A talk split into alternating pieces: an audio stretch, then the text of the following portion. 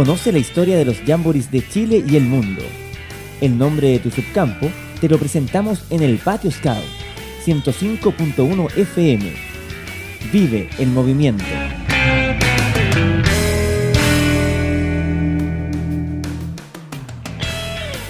Jamboree Nacional de Peñuelas, 1982.